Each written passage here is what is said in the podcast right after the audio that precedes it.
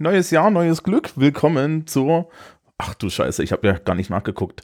Ähm, Warte, ähm, warte, warte. 22. Ja, zur 22. 22. Folge des soziologischen Kaffeekränzchen, neu im Jahr 2019. Seid ihr gut rübergekommen? Ja. wir machen uns ja auch nicht so viel daraus, glaube ich. Nee, nee. Ja, ich auch nicht. Ja. Ähm, ja. Bei mir sind wie immer die Jennifer Hallo. und der Christoph. Hallo zusammen. Genau. Und wir sitzen wieder zusammen an der soziologischen Kaffeetafel. Schon, schon leicht verspätet und so. Ja, Technik und so. Te Technik, Technik. Technik. und so, genau. Man hat immer neue Hürden, das ist auch schön. Man, Ja. man hält sich beschäftigt.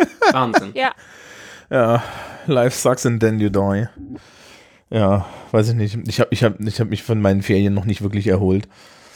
Ich bin, bin ja, bin Wer ja, kennt diesen Spruch nicht? ich bin, ich bin ja, Fre ich bin ja Freitag irgendwie relativ früh aus so einem Club rausgestürzt und ähm, dann in, dann relativ spät am, nee, nee, nee, Sonntag aus dem Club rausgestürzt, dann spät aufgestanden, in den Zug, spät in Bamberg angekommen und Montag in die Schule und habe den halben Tag irgendwie Schwellenunterricht gemacht, weil, weil die, weil, weil, weil ich nichts vorbereiten konnte und auch nicht wirklich in der Lage war, aber die Schülerschaft war äußerst amüsiert. Ja. Das ist Schwellenunterricht. Schwellenunterricht ist, wenn du auf der Türschwelle entscheidest, was du tust. Oh. Es gibt den und es gibt Hammerunterricht. Kennt ihr den? ist Hammerunterricht. Hammerunterricht ist, wenn du das Klassenbuch aufschlägst, ja, guckst, was du beim letzten Mal gemacht hast und sagst, was haben wir denn das letzte Mal gemacht? Oh. Hm. Ja, das habe ich auch mal gehört früher. Mhm, mhm, mhm.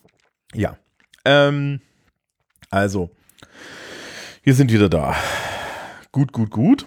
Äh, dann können wir ja eigentlich schon anfangen und über Getränke reden. Getränke. Hey, was, was hattet ihr denn mal zu trinken? Oder Äh, also, als, als, als, wir, als wir versucht haben anzufangen aufzunehmen, hatte ich noch Almdudler.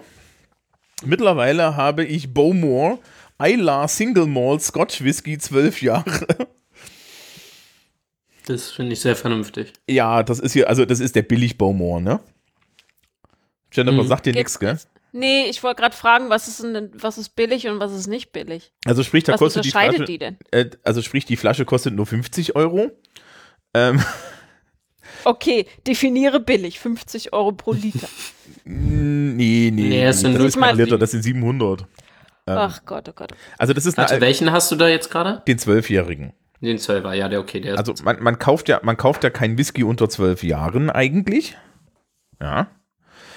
Ähm, warte, ich, ich bringe jetzt kurz noch, ich bringe jetzt kurz noch die, die Whisky-Hörerschaft gegen uns auf, indem ich sage, ähm, wer Whisky nicht mit Wasser verdünnt, trinkt ihn nicht wie der Schotte. Ähm, wer Mhm. Fassstärken Whisky mit, nicht mit Wasser verdünnt, äh, kippt sehr guten Alkohol weg. Ähm, ja, also das ist halt so der, den du im Laden einfach kaufst. Das ist halt so der Standard-Bonbon, ne? also der Baumer 12, der liegt so bei knappen 30 Euro. Ja, okay. Ja, das ist noch preiswerter. Ähm, ich habe irgendwo so einen Lagavulin, der kostet, glaube ich, 50 oder 70 oder so. Ja, das ist dann aber auch ein sehr, sehr edler, der ist 20 Jahre alt und so. Ähm, nee, und das ist also mein, mein Stoff der Wahl. Das ist ein leicht torfiger Isla-Whisky. Ähm, was hat er hier? 40 Umdrehungen. Ich habe da Wasser reingekippt, also ich werde nicht lallen am Ende der Sendung.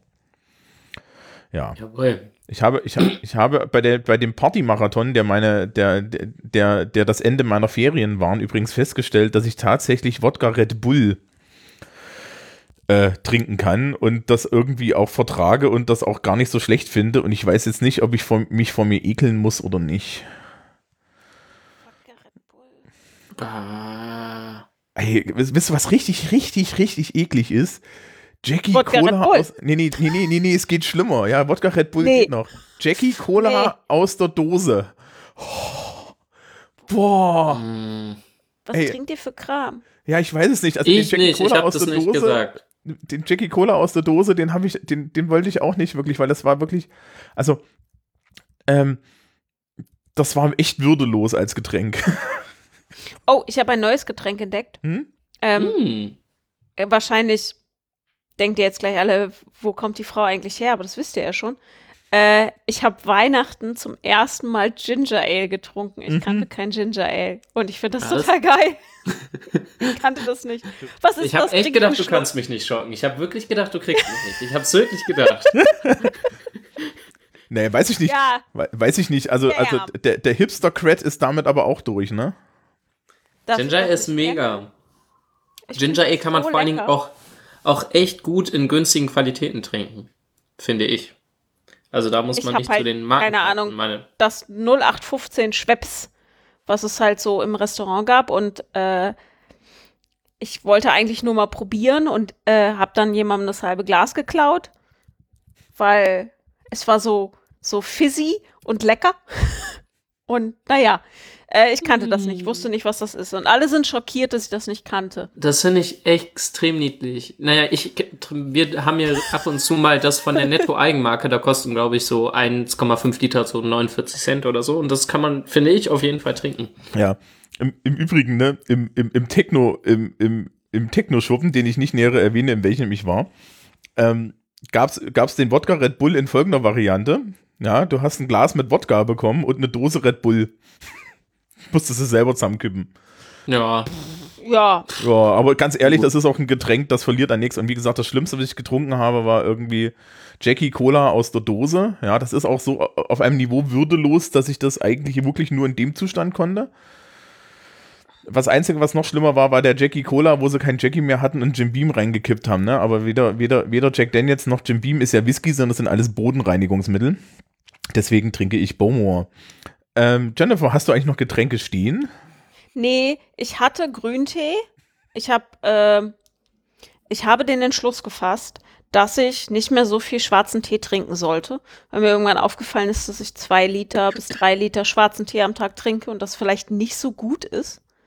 Äh, Kaffee und dazu? äh, zu dem Kaffee Wegen- dazu, ja. wie, wie, was, was stört dich daran, an dem schwarzen Tee? Also, Also an der zum Menge. einen, Wo siehst du die einen, Probleme? Ähm, ich kann ja eh nicht so viel Eisen aufnehmen. Von Mm. daher äh, ist Grüntee, der kurz zieht, natürlich um einiges besser. Aber vor allem äh, wollte ich mir nicht mühsam täglich die Belege von den Zähnen schrubben äh, ah ja, das und kann ich sie verstehen. Dann, und sie dann wieder drauf trinken. Und Mhm. ich trinke halt nicht ein, zwei Tassen Schwarztee, sondern mehr so zehn große Tassen. Acht bis zehn 400 Milliliter Tassen. Ähm, Ich finde deinen Flüssigkeitskonsum einfach beeindruckend auf eine Art. ich habe schon, ich hab schon immer so viel getrunken. Äh, Das ist ja eigentlich gesund, ne? ich glaube schon. Und Ja. ich habe auch, ich habe tatsächlich, wenn ich weniger trinke, richtig dolle Durst. Also ich trinke nicht aus Langeweile, sondern ich habe so viel Durst. Äh, und das ich ist der Grüntee vom, vom Rossmann, der Lose, den ich ja immer noch ganz lecker finde, den Sencha. Hm. Und ich hatte äh, die gute Aldi Moser Rot Zartbitterschokolade 85%. Die habe ich während Bekämpfung der Technikprobleme einfach aufgefressen. Sehr Das ist vernünftig. Ja, ich kann noch vermelden, ich bin jetzt st- streng und relativ, relativ stabil unter 120 Kilo, also bei 119, aber ne, es zählt. Glückwunsch. Ja, ja, ich habe ich hab auch die Tage irgendwie, ich habe auch die Tage irgendwie dann mal festgestellt, dass ich langsam aber sicher ein Körperbild habe, von dem ich nie dachte, dass ich mal haben würde. Ja, also pff, erstaunlich. Aber gut. Ähm, Christoph, du hast irgendwie vorhin gesagt, du hättest noch drei Dinge stehen. Wir, wir, Ja, sind richtig. verwundert. Ähm, genau. Also ich trinke ein, auch ein Whisky. Ich habe damit aber angefangen. Ich habe Thomas, glaube ich, ein bisschen inspiriert. Ähm, ich trinke Nika from the Barrel, ein Blended Malt aus Japan. Ähm, genau. Der hat, damit kommen wir zum verdünnten Whisky, 51,4 Umdrehung aus der Flasche direkt. Deswegen auch from the barrel, wobei er eingepegelt ist und immer 51,4 hat und ja auch geblendet. Also der Name ergibt so mittel viel Sinn. Aber den habe ich auch verdünnt mit eben Wasser. Deswegen steht ein Wasserglas hier. Das ist Getränk Nummer zwei. Das ist noch halb voll. Und dann habe ich mir in meinem Thermo-Zubereiter-Tee-Dingsbums-Glas einen schwarzen Darjeeling gemacht und den habe ich mir gerade in einen Becher umgefüllt. Der ist jetzt auch nur noch so gut lau, aber ja, den kann ich gleich auch noch trinken. Huh, Ja. soweit. Na dann. Na dann. Wir haben Ähm, noch Hausmeisterei, ne? Genau, wir haben Hausmeister. Ja, wir haben noch Hausmeisterei und ich habe auch Zartbitterschokolade, aber ich glaube, die hat nur 70 Prozent. Das ist die von der Netto-Eigenmarke. Ich mache hier heute ein bisschen Netto-Werbung. Die ist auch wirklich sehr gut zu essen und davon habe ich sechs Stücke noch, also zwei, drei Viertel Rippen, um genau zu sein. Bist du nicht eigentlich Team Milchschokolade, also Vollmilch? Du bist nicht Team Mm, Zartbitter, nicht so oder? richtig. Nicht so richtig. Eigentlich bin ich mehr so bei Bitterschokolade und Milchprodukte esse ich ja eh nur sehr, sehr wenige. Ich meinte jetzt auch Milchsternchen. Milchsternchen. Oh, ich habe Reismilchschokolade überzeugt mich meistens nicht so richtig und ist verhältnismäßig teuer. Und richtig cool finde ich zum Beispiel, wenn es mal Halbbitterschokolade gibt, aber die gibt es echt selten. Die hat ja so 50 Prozent, ist meist aber schon mh, vegan und ähm, die gibt es aber selten. So wie- Rittersport hat zum Beispiel eine. Die ist ganz cool. Da kannst du auch Kuvertüre essen. ja. Kuvertüre Blockschokolade aus dem Netto. Ja. Ähm, Ich habe übrigens letztes Mal auf die Empfehlung hin von euch die veganen Kuhbonbons geshoppt Ah. Hm. und kann jetzt sagen, ja, das ist eine gute Droge. Oh. Ja. Entschuldigung. Und, und, und, und, und die Privathaus- und Hofveganerin war auch sehr begeistert von der Tüte, die ich ihr mitgebracht habe, als ich dann aber beschwert, dass ich sie noch fetter füttern möchte oder so. Also das ist immer so ein Problem. Aber ähm, ich glaube nicht, dass sie die sich davon aufhalten lässt. Wir wissen ja, wie Jetzt das kann ich es ja auch verraten. Ich hatte die, äh, ich weiß nicht, ob ich es letzte Folge schon gesagt habe, ich habe die im Adventskalender für den lieben Menschen versteckt gehabt. Mm. Und mittlerweile sind sie also geöffnet und fluktuieren in der Wohnung umher und kommen auch gut an. Ja, ja. Ja. Gut. Ähm, Hausmeistereien. Ja. Äh, hab ich ich habe nichts zu erzählen. Äh, an mich wurde in den Kommentaren, glaube ich, Ja. der Wunsch herangetragen, meinen Rape Culture äh, Spruch zu erklären. Den, den, den wir irgendwann mal auf ein T-Shirt drucken müssen. Genau, oder auf Tassen. Vorne, das, vorne, vorne, vorne der Spruch, hinten das Logo. Genau. Warum habe ich das Gefühl, dass im Nachgang dieser Sendung irgendwelche Menschen auf Twitter mir ankommen mit, mach doch mal, Thomas. Hm. Was machen wir? Also wir können nicht einfach jetzt schon Merch machen. Wir sind nicht groß genug für Merch, glaube ich. Ich glaube auch nicht. Nee, nee, die, also die Aufkleber, ich habe jetzt auch, auch länger keine Aufkleber mehr irgendwie. Und ich war ja nicht auf dem Kongress. Ähm, insofern, nein, das wird nicht so, also das ist, ne, also liebe Hörerschaft, ab einer Abnahme von 500 Tassen können wir mal vielleicht irgendwann dann reden. Ich sehe mich hier schon mit Kartons voller Tassen sitzen. Ja, aber du wolltest doch eine Zukunft nach der Uni. Ja, aber nicht Tassenverkäuferin. Ach, man nimmt, was man kann. Kannst du Taxi fahren? Ich hasse Autofahren. Ja, aber das ist dann so, ist das nicht die Karriere für Soziologen? Nein. Nein. Philosophen. Nach einer gewissen, also die Studien zum Thema, um das kurz einzuwerfen, zeigen, dass zumindest nach einer kurzen Überbrückungszeit, die man häufig hat, also Zeit von Arbeitssuche gibt es, äh, gibt es eigentlich nach ein paar Jahren sind eigentlich alle voll beschäftigt in Deutschland. Ja. Genau. Gut. Selbst Leute wie ich. Okay, zu dem Spruch mit Romantik ist ja nur Rape Culture mit Zuckerguss. Genau. Der ist ja nicht von mir, das habe ich ja schon gesagt. Der gehört dem Einhorn. Ähm, aber ich kann ihn so weit wie möglich erklären. Also, ähm, ich glaube, ich muss erst erklären, was Rape Culture ist. Und ich werde auch den Wikipedia-Eintrag zu Rape Culture in die Shownotes packen. Ähm, Rape Culture ist ein, ein Milieu oder Gesellschaft, die wo Vergewaltigung verbreitet sind. Also es heißt nicht, dass sie, äh, dass, dass man auf offener Straße sofort weggeschnappt wird, sondern es geht um so eine generelle Haltung, die Vergewaltigung und andere Formen sexualisierter Gewalt toleriert, duldet und zum Teil auch ermöglicht. Ähm, was dazugehört, sind schon wieder zwei Fachbegriffe, Victim Blaming und Slut Shaming. Also Victim Blaming, äh, die Schuld, die Vorsorge und, und Vermeidung dieser Taten den Opfern zuzuschieben. Das ist ähm, dieses, der geh halt nachts, nichts, nachts nicht raus, Zieh dich nicht so aufreizend an. zieh dich nicht so an, ähm, wobei dieses ähm, zieh dich nicht so an fast schon ins Slut-Shaming geht, nämlich äh, das, ähm, das Shaming von äh, Sexualität bei Frauen. Also wie bewegst du dich, wie ziehst du dich an, in welche Clubs gehst du, äh, warst du nicht vorsichtig genug, sowas.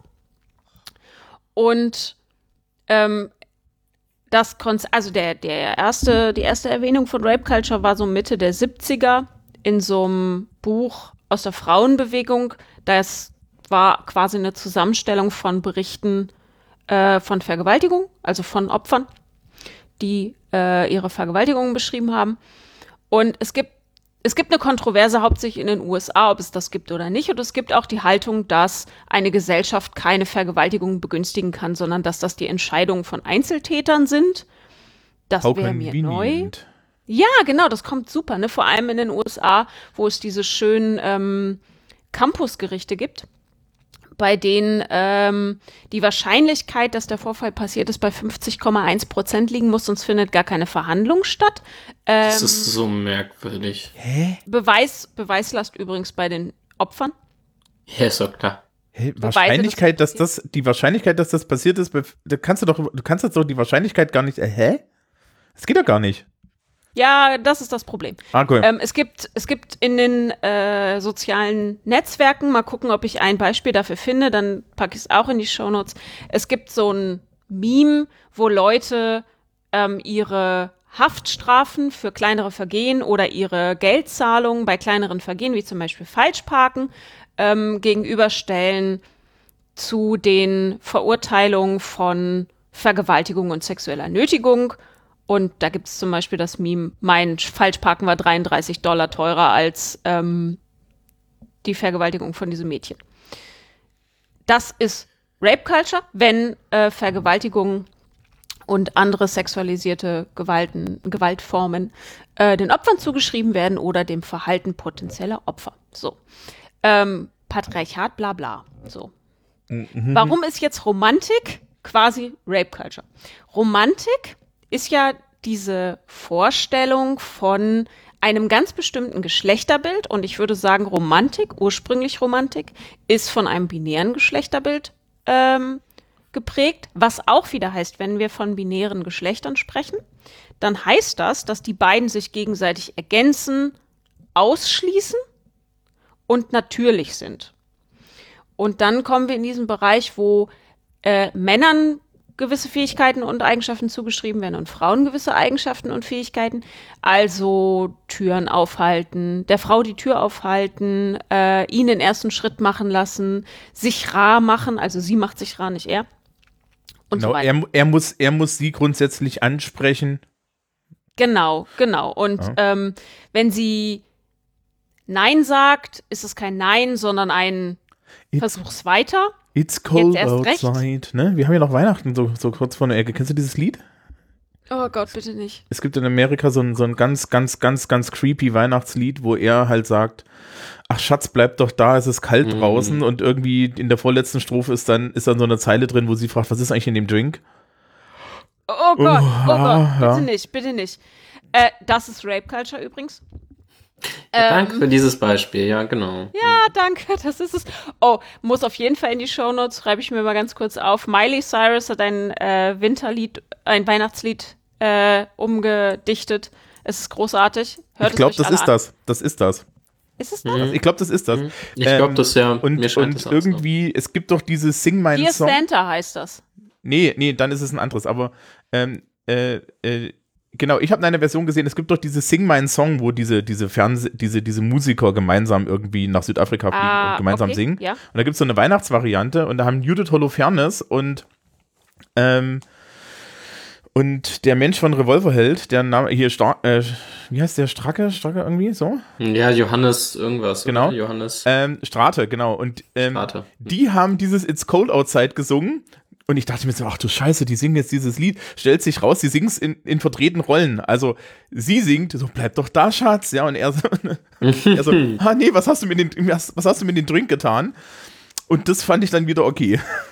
ja, aber also das ist Ähm, richtig, creepy. verrückt. Um, um das noch abzuschließen, also Hm? diese Romant die als romantisch äh, verstandenen Gesten sind häufig ähm, Machtgesten, Mhm. die als romantisch oder liebevoll ähm, beschrieben werden. Zum Beispiel Eifersucht gilt auch als romantisch oder äh, Kontrolle gilt in zumindest gewissen Rahmen noch als romantisch.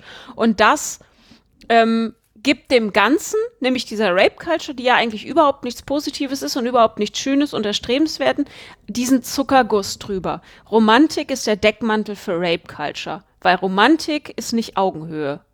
Und wenn dir jemand sagt, Konsens sei nicht romantisch, weißt du ganz genau, was Phase ist. Ich finde, äh, jetzt rein persönlich, ich finde tatsächlich Konsens hochromantisch. Ich finde Konsens vor allem sexy. Konsens ist sexy. Probiert das. Okay, gut. Oh, Moment, Moment. Ich, genau, bezüglich des Konsens noch eine Ankündigung für die Leute, die uns hören und in Hannover wohnen. Der Andersraum macht einen Workshop zum Thema Konsens. Ähm, und wenn ihr vielleicht auch keinen Platz bekommt, aber ich glaube, die Person, die diesen Workshop anbietet, macht das öfter. Ich verlinke die Veranstaltung, Ankündigung, was auch immer, mal in den Shownotes, falls da jemand Bock drauf hat. Da kann man lernen, wie man Konsens herstellt. okay. Das klingt ziemlich gut. Gut. Dann würde ich sagen, für diese Erklärungsleistung bekommt Jennifer jetzt fünf soziologische Kaffeekränzchen Erklärbärpunkte. Ja, ne? Und die kannst du dann am Ende des Jahres gegen eine Packung vegane Spekulatius, nee, die sind ja eh vegan, also gegen eine Packung Spekulatius eintauschen oder so. Bam! Ja, Ist gut. Ja. und kommt, kommt, wie habe ich das gemacht? Ähm, richtig, richtig gut. Und es ist mir noch nicht mal aufgefallen. Ja. Po positiv, ich, ich fühle mich positiv verstärkt. Ja, genau. Denn unser Thema heute ist Gamification. Ja. Äh, Ganz recht. wer hat denn den Scheiß angeschleppt? HörerInnen. Genau. HörerInnen. Genau. Wir haben wir haben es, glaube ich, tatsächlich irgendwo in, der, in dem Teil der Shownote, in, in, in der riesigen Shownote-Liste gefunden, wo das ein HörerInnenwunsch war. Scheiße, jetzt, jetzt gender ich hier auch schon mit. Ihr habt einen schlechten Einfluss auf mich. Ups. Das ist der Whisky. Oh. Mhm. Und- Also, ja, wiss, wissen wir noch, wer es war? Nee, ne? Mm, Lässt sich mm, jetzt mm. nicht mehr Ich weiß es nicht. wurde, glaube ich, Nee. irgendwann mal auf Twitter an mich herangetragen. Ähm, Es ist aber natürlich ein sehr interessantes soziologisches Spiel.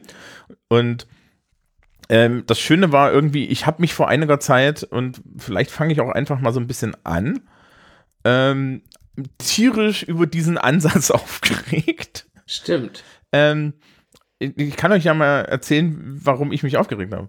Ähm, Ich kann euch sagen, wer uns die Folge rangeschleppt hat. ja? Hoho, das ist auch jetzt ein Jahr her. Hm? Tatsächlich. Ähm, das war der Ed Eso-Priester. Ah, der Esopriester. Ja. Mhm. Ähm, ja, also, warum ich mich aufgeregt habe, war, ähm, äh, das wird dann doppelt und dreifach gebrochen. In, in, in dem RPG-gamifizierten To-Do-Listen-Programm, was ich benutze. Ja, jetzt wird, es wird nachher richtig schön scheinheilig, wenn ich mich darüber aufreg. Ähm, Ja, das dachte ich mir auch schon. ja, das habe ich tatsächlich. aber, aber, aber die gedacht. Männchen sind so süß. Ähm, Ja, erzähl mal. Ma- er, erwähnte jemand etwas, das nennt sich Classcraft. Ich dachte so, Hä? Also Classcraft ist Gamifizierung für den Unterricht. Also sprich, jeder Schüler hat in diesem System und jede Schülerin und jeder Schüler Schüler X, ja, hat in dem äh, hat in dem System ein Charakter. Übrigens habe ich noch nicht gesehen, also die sehen übrigens alle so auch so richtig schön normschön aus, ne? Das sind alles so so richtig normschöne Charaktere, äh, so so so Ja, Fantasy-Charaktere. es, äh, Ähm, und die erleben Abenteuer und diese Abenteuer erleben sie, indem sie Fragen im Unterricht richtig beantworten. Die Lehrkraft kann alles einstellen zwischen für was gibt es Belohnungen, ja, es gibt halt so Hitpoints und so. Ja, eine Abfrage ist ein Kampf gegen ein Monster und lauter solche Sachen. Und das Feedback ist dann so, ja, das ist total toll, die Kinder sind dann so brav in der Schule und so weiter und so fort. Und ich habe mir das angeguckt, es gibt da auch ähm, äh, Videos, ja, von, von deutschen Lehrkräften, die das irgendwie total geil finden und sagen, ja, im Unterricht läuft das jetzt total anders. Die sind alle so schön fremddiszipliniert. Und ich habe mir das angesehen und jenseits dessen, dass die Lehrkraft der Meinung war, dass es eine Belohnung für Schülerinnen und Schüler ist, dass sie etwas trinken dürfen wo mir nicht nur pädagogisch, sondern tatsächlich so auf einer ganz, ganz basalen Grundrechtsebene immer wieder ein Messerblock in der Hose aufgeht. Ja, Schüler dürfen im Unterricht immer trinken. Punkt. Liebe Kinder. Äh, sorry. Ähm, äh, äh, meinte dann, die dann meinte so, ja, ja, und das ist ja total toll und die sind alle motiviert und bla bla bla. Und ich dachte mir so, mhm. Und ich wusste gar nicht, dass meine Aufgabe ist, Kinder zu dressieren.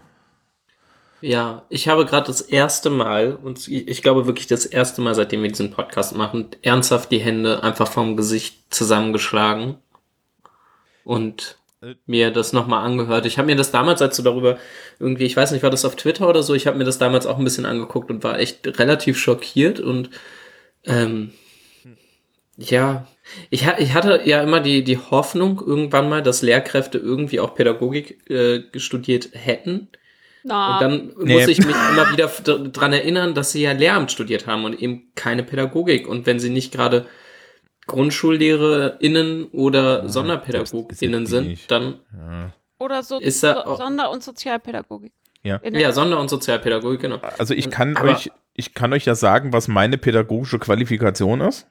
Ja, ich habe eine schriftliche, nee, ich habe doch, ich habe eine schriftliche Prüfung im Psycho geschrieben und ich habe eine äh, mündliche Prüfung in allgemeiner Pädagogik gemacht und eine in Schulpädagogik, glaube ich. Das finde ich übrigens immer noch total faszinierend. Der Lehrer Mhm. in diesem Podcast Hm. ist pädagogisch geringer qualifiziert als ich. Ja, ähm, ich, Und ich ich bin Sozialwissenschaftlerin. Also, Achso, ich bin Sollte Pädagoge, davon- okay, bei mir zählt's. ja, ich ja, ich ja nicht und ich sollte davon viel weiter weg sein. ja, also Viel ähm, ich, ich, äh, hier in Bayern ist, ist der, das pädagogische Studium, als ich das gemacht habe, mittlerweile sieht es meines Wissens anders aus, aber nicht viel, ist ähm, die Zulassungsvoraussetzung ist das Blockpraktikum am Gymnasium, also nicht mal das große, sondern das kleine Praktikum gewesen bei mir und äh, du hast eine schriftliche und zwei mündliche Prüfungen gehabt. Auswahl Psycho, äh, Psycho mit, mit, äh, mit, mit Schwerpunkt pädagogische Psychologie. Da haben sie alle das eine Buch auswendig gelernt. Ist übrigens total geil. Das ist das Buch, in dem drin steht, dass auswendig lernen Quatsch ist. Ja, stabil. ja, das war total geil. Also ich bin damals, ich bin damals unten in der Uni in dem, unter dem Prüfungsraum lang gelaufen. Da saßen die Grundschullehrämtlerinnen und beteten sich das Buch inklusive Zwischenüberschriften vor. Also mit, mit, mit, mit Gliederungspunktnummer und so. Das, ich bin an der Ironie fast gestorben. Ähm, die, die, ja, äh, allgemeine Pädagogik und äh, Schulpädagogik. Und mehr machst du nicht. Und äh, ich lege tatsächlich sehr viel Wert darauf, dass ich kein Pädagoge bin. Wir Lehrer werden gerne von Menschen als Pädagogen angesprochen. Ich bin gerne Politikwissenschaftler, ich bin gern Literaturwissenschaftler. Das habe ich alles ernsthaft studiert. Ich bin auch so halber Soziologe, das habe ich auch irgendwie studiert, ja. Ich habe einen Hauptseminarschein in Soziologie. Mhm. Damit habe ich definitiv mehr, als ich in Pädagogik habe. In Pädagogik saß ich nur in zwei Vorlesungen und die fand ich langweilig. Das Einzige, was ich danach wusste, ist, dass Pädagogen Quatschköpfe sind. Wollt ihr ein Zitat von Luhmann zum Thema haben? Gerne. aus dem Erziehungssystem der Gesellschaft. Ich habe gerade mal ein bisschen äh, gewühlt. Ähm, und er schreibt auf Seite 77, äh, im Verweis auf Heinz von Förster, den ich auch sehr schätze, der, der war Kybernetiker, zumindest würde ich ihn so beschreiben. Äh, in den Ohren der Pädagogen mag es schrecklich klingen, wenn man ihr Geschäft als Trivialisierung der Menschen beschreibt. Wenn man den Begriff definitionsgenau und nicht abwertend verwendet, liegt er jedoch genau auf der Linie dessen, was man als Erziehung beobachten kann. Bedumms. Dazu muss man Ja. wissen, dass, dass, es, äh, dass äh, Heinz von Förster die Unterscheidung zwischen trivialer und nicht trivialer Maschine aufgemacht hat. Und eigentlich sind SchülerInnen nicht triviale Maschinen. Das heißt, man gibt vorne etwas rein, Man weiß dann nicht, was passiert irgendwas rauskommt. in dem Schulkind und man weiß nicht genau, was kommt hinten raus. Deswegen funktioniert Trichterlernen nicht. Deswegen geht das einfach nicht und das klappt nicht, weil man sich nicht darauf verlassen kann, dass am Ende genau das rauskommt, was man reingibt. Ansonsten bräuchte man ja auch keine Prüfung mehr schreiben. Und triviale Maschinen sind zum Beispiel so etwas wie ein Taschenrechner. Da tippt man zweimal zwei rein und es kommt immer vier raus. Und wenn nicht vier rauskommt, dann wirft man den Taschenrechner weg, weil dann ist er kaputt. Ähm, und die Pädagogik kämpft nun also damit und muss damit umgehen, dass es eigentlich mit nicht trivialen Maschinen zu tun hat. Mm, Und eigentlich war sie da, glaube ich, auch mal ganz stolz drauf und vielleicht kippt das jetzt mit komischer Gamification. Wie kommt ihr auf die Idee, dass äh, Gamification, also vielleicht sollten wir noch mal ganz kurz erklären, was das ist. Ja, soll ich? Ah ja. Mhm. Ja, Ja, also Thomas, Gami mach du mal. Ba- Gami Gamification ist ähm, die Idee, das Konzept, dass ich aus ähm, einem bestimmten Verhalten oder aus einem bestimmten Handlungsfeld ein Spiel mache. Also bleiben wir ruhig beim, beim, beim, beim Schulbeispiel. Ähm, ähm, bei dem, beim Schulbeispiel. Und zwar ähm, das, Schulbeis äh, äh, das Schulbeispiel wäre dann halt so, dass ich sage, ja, der Unterricht wird halt zu einem Spiel und du kriegst äh, in, in, der Grundschule, ich, in der Grundschule gibt es äh, in, der, in, in der Grundschule gibt es äh, zum Beispiel die goldenen Sterne. Ja. Mhm. Ähm, ich hätte hier noch eine zitierfähige ja, oder Bienchen. Gamification ähm, ja. Definition. Äh, ein Herr Kapp, ich glaube Karl Kapp, wenn mich jetzt nicht alles täuscht, genau, ähm, schreibt, dass Gamification is using game-based mechanics, aesthetics and game thinking to engage people, motivate action, promote learning and solve problems. Damit sind wir ein bisschen weg von der Schule. Ich glaube, das war das, wo Jennifer gerade angesetzt hatte. Ähm, also ja, im Prinzip das, was Thomas gesagt hat. Also man nimmt äh, Elemente aus Spielen, würde ich sagen, heraus. Gerade äh, da wird sich, glaube ich, an den Elementen von Computer- und Videospielen orientiert. Ähm, um Menschen dazu zu bewegen, irgendetwas zu tun. Das würde ich so ganz allgemein probieren, das zu fassen. Okay, ja. Ja. Ähm, macht mal weiter, ich bin kurz abgelenkt. Aber Jennifer, was wolltest du? Du, du warst uns ins Wort gefallen. Du meintest, wie ja. könnt ihr nur? Und Nein, wie, wie kommt ihr auf die Idee? Also woher nehmt ihr das Gamification? Das klang nämlich gerade so, dass Gamification äh, wieder aus Menschen so eine Art äh, Taschenrechner macht. Also warum nicht Gamification auch äh, diesen Prozess der, der, des Lernens abbilden kann? Ähm, naja, es so, ist halt Ich glaube, es ist halt, also, was, also für mich ist das halt so ein bisschen dieses, ähm, es ist eine Art von Konditionierung auf eine Art, die probiert, Lernen einfach quantifizierbar, erfassbar oder auch Verhalten einfach quantifizierbar, erfassbar, überwachbar, kontrollierbar zu machen. Das muss ja, das muss ja erstmal pauschal nicht schlecht sein, stößt aber natürlich erstmal irgendwie ein bisschen auf. Ich glaube, man muss ausführlich drüber nachdenken, wo das eben ganz vernünftig sein kann und wo eher weniger. Ja, ähm, ähm, es ist halt Lernen nach Skinner, ne? Das ist also operante Konditionierung eigentlich. Ist es das immer? Muss es das sein? Hehe. ich hab. Keine Ahnung. Nein, Gamification muss es nicht immer sein. Ähm, ich, was heißt, ob, na, ich glaube, eine Art von Konditionierung ist es, glaube ich, schon. Ähm, ich glaube, was für mich der, der interessante Aspekt ist, also wenn man sich äh, anguckt, was das, was so die gängigen und auch pädagogischen Definitionen von Spielen sind, äh, also vom, von Spiel im Allgemeinen ist es immer ein Aspekt der Freiwilligkeit. Äh, wenn Thomas, was hast du da? Du hast da, hast du irgendeine so Routinen-App oder so, die mit Spielfiguren ist? Ähm, na, das ist meine To-Do-Liste und so. Also sprich, du, du, du, du hast die To-Do-Liste da rein, du hast halt so Spielfiguren. Das Ding heißt Habitica. Und ja, ach ja, ich wenn du, wenn mhm. du, wenn du deine Habits machst und so weiter und so fort, ähm, dann, äh, dann, äh, Kriegst du Punkte oder so? Genau, dann kriegst du Lebenspunkte und dann kriegst du Erfahrung mhm. und dann kriegst du Geld und für das Geld kannst du irgendwelche, kannst du irgendwelche äh, Gegenstände kaufen und lauter sowas. Ja. Ich würd, ähm, ich dann ist das, das ja eine Art von, von, okay. Also für mich ist ähm, das auf jeden Fall als erstes, hat das einen Moment von Freiwilligkeit, weil das eben sowas wie, keine Ahnung, Self-Hacking oder so ist. Keine Ahnung, wie man es nennen will. Ähm, und dann gibt's halt Gamification-Prozesse, in anderen Kontexten, wo die eben nicht freiwillig sind, sondern von außen aufkommen. Also gerade in, in Kontexten von Organisationen, also ne, Schule zum einen, aber halt auch Arbeitskontexte, äh, wo das, das angewandt das, wird und du dich dem nicht entziehen kannst. Ja, das Problem, was ich hier gerade sehe, ihr schmeißt Gamification und Serious Games durcheinander. Das eine ist, die, äh, ist der Prozess des Gamifizierens und mhm. das, was in Schule passiert, sind Serious Games, nämlich äh, Lernspiele, Also alles, was nicht nur der ausschließlich der Unterhaltung dient oder nicht nur primär der Unterhaltung, sondern auch ein Anliegen hat, zum Beispiel Information oder Bildung. Ähm, und Gamification ist der Prozess. Das heißt, das, was Habitica macht, ist Gamification, aber kein Mhm. Serious Game. Was äh, zum Beispiel, ähm, muss ich mal raussuchen für die Show Notes. Äh, das, ihr kennt Assassin's Creed, das Videospiel? Ja, kenne ich, ja. Ja, Assassin's Creed hat im neuesten Teil eine, einen reinen Lernmodus, Mhm. wo man durchs historische altägyptische Alexandria wandern kann. Ja. Und da kann man nichts anderes machen. Also das ist, äh, das ist ein Serious, also im, im Spiel ein, das Motto lautet Make History every, Everyone's Playground. Ja. Ähm, und das ist Serious Game. Das hat ein Anliegen, nämlich altägyptische Geschichte zu vermitteln. Ähm, und was ich zum Beispiel bei Assassin's Creed so cool fand, in diesem, also dass es diesen Lernmodus gibt, ist, dass es ähm, barriereärmer ist.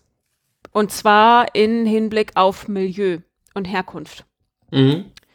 Denn die Leute, also Vorstellungsmöglichkeiten, Horizonte etc., das ist ja alles eine milieugeprägte Sache. Es macht schon einen Unterschied, ob du äh, ein Bild im Museum gesehen hast oder zum ersten Mal im Unterricht siehst und diese Vorbildung nicht hast, die andere Leute Mhm. haben. Ähm, und da macht es zum Beispiel so ein Spiel wie Assassin's Creed und mit altägyptischer Geschichte, das ist total geil. Aber das ist ein Serious Game, Assassin's Creed nicht per se, sondern dieser Lernteil. Ne? Jetzt äh, Mhm. möge mir niemand unterstellen, ich hätte Assassin's Creed als Serious bezeichnet. Ähm, Serious Games haben Anliegen. Ein schönes Beispiel für so ein ähm, Serious Game, was nicht in Schule stattfindet, ähm, kennt ihr die Klimatarier? Nee, Das ist ich so ein, das ist so eine ähm, Initiative, die Bewusstsein für Klima, ähm, klimaschädliche Ernährung schaffen will. Und die haben ein total, ist ein bisschen niedlicher Klimarechner. Das ist nämlich so ein Teller, so ein weißer Teller. Und an der Seite ist so ein, so ein Menü, wo man Essen mit der Maus rüberziehen kann auf den Teller. nicht. Mhm. Okay. Und das ist ein Serious Game, weil es ist ein Spiel. Das ist gamifiziert. Das ist Umweltbildung, Klimabildung, Umweltschutzbildung ähm, Als, gamifiziert. als Spiel, ja. Genau, und es vermittelt ein Gefühl dafür oder es, es birgt die Information, wie viel CO2 bei, dem, äh, bei der Zusammenstellung deiner Mahlzeit verbraten wird. Ja. Das zum Beispiel okay. ist ein Spiel. Und Serious Games finden in ganz vielen unterschiedlichen Kontexten Anwendung. Das ist von äh, Politikbildung bis über, also es gibt militärische Spiele, es gibt Rekrutierungsspiele. Das sind auch Mhm. Serious Games. Ähm, Google hatte eine Zeit lang mal äh, Rekrutierungsspiele versteckt. In Google. Also in der Suchmaschine. Äh, und in der Erwachsenenbildung setzt man sie ganz viel ein. Tatsächlich. Okay, und was haben wir jetzt durcheinander geworfen? Das habe ich noch nicht verstanden. Äh, den Prozess der Gamification und Serious Games. Also ich glaube, es ist eine Frage. Ähm, Ja. Habitica ist ein Serious Game im Endeffekt. Ähm, genau, Habitica kann ein Serious Game sein, wenn die, wenn, wenn du diesen behavioristischen Ansatz haben willst. Es muss keins sein, wenn du damit keine, keine Information oder keinen Bildungsgedanken verbindest. Und jetzt weiß ich aber, also ja, okay, also es gibt Serious Games und du würdest sagen, das, was davor, also das, was Serious Games zu Serious Games macht, ist, dass jemand Gamification betreibt und quasi aus etwas ein spielartiges Ding bastelt. Genau, also wenn man aus Okay. dem Anliegen der Information oder dem Bildungsinteresse, äh, wenn man das äh, spielbar macht, ich glaube, das wäre die, die deutsche Entsprechung. Wenn man Ja. es spielbar macht, wird es zu einem Serious Game. Kann es zu einem Serious Game werden. Je nachdem, wie man es einsetzt. Zum Beispiel, also im E-Learning oder auch, also es muss nicht mal digital sein. Ähm, dieses Legespiel aus der Grundschule, wo man Wörter an, an Bilder legen muss, ist auch ein Serious Game. Und ähm, solche Spiele wie, ach, mir fällt der Name nicht ein, das hatten alle Kinder in der Grundschule bei mir. Das ist so ein Kasten. Egal. Ich, ich komme zwar noch nicht ganz dahinter, was ich, was ich durcheinander ge gewürfelt habe oder haben soll, aber das ist, glaube ich, auch gar nicht so, so dramatisch. Ähm, genau. Nicht Ja. alle gamifizierten, nicht alles, was gamifiziert wird, ist ein Serious Game. Das heißt, nicht alle Prozesse ähm, die ihr vielleicht auch gerade kritisiert habt, kann man auf Serious Games zum Beispiel in Schule oder so umsetzen. Also nicht alle Kritiken treffen zu. Weil so ein äh, behavioristischer Ansatz oder so ein Trichterlernen zum Beispiel Mhm. äh, muss gar nicht der Fall sein. Wo ist das Trichterlernen beim Ansehen des altägyptischen Alexandrias? Und warum ist Geschichte? Ich habe aber auch nicht gesagt, dass Trichterlernen Gamification ist, ne? Das kam gerade so rüber, deswegen sagte ich, es, es hörte sich gerade so an, deshalb. Ich habe, ich habe gesagt, Trichterlernen funktioniert nicht, weil SchülerInnen keine trivialen Maschinen sind, in die man vorne etwas reintut und dann in ihrer Wiedergabe immer das Gleiche rauskommt. Und gamifizierende Prozesse so genutzt werden können, in dem Fall Genau, da- des Beispiels von Thomas zum Beispiel, dass Das man davon ausgeht. Genau. Und du sagst, es gibt Serious Games, die aber eben nicht, die eben das nicht Triviale unterstützen und so weiter. Genau, die Unterscheidung ist super wichtig, weil äh, Ja, das sonst stimmt. kannst du das ganze Konzept in die Tonne kloppen. Aber nur für die, die zuhören, äh, wollte ich das nochmal rausgestellt haben, dass äh, Ja, das okay. nicht sein muss. Nee, das Es klang, es klang gerade so, dass Gamification immer nur zum, zum Ergebnis haben kann, dass äh, ja, okay, ich verstehe, was du meinst. Ja, ja, nee, das stimmt, das ist nicht so. nicht, dass wir hier alle verwirren. ja, ich meine, das, tun wir das eh. wäre blöd. Ich glaube, ja. tun wir wahrscheinlich eh.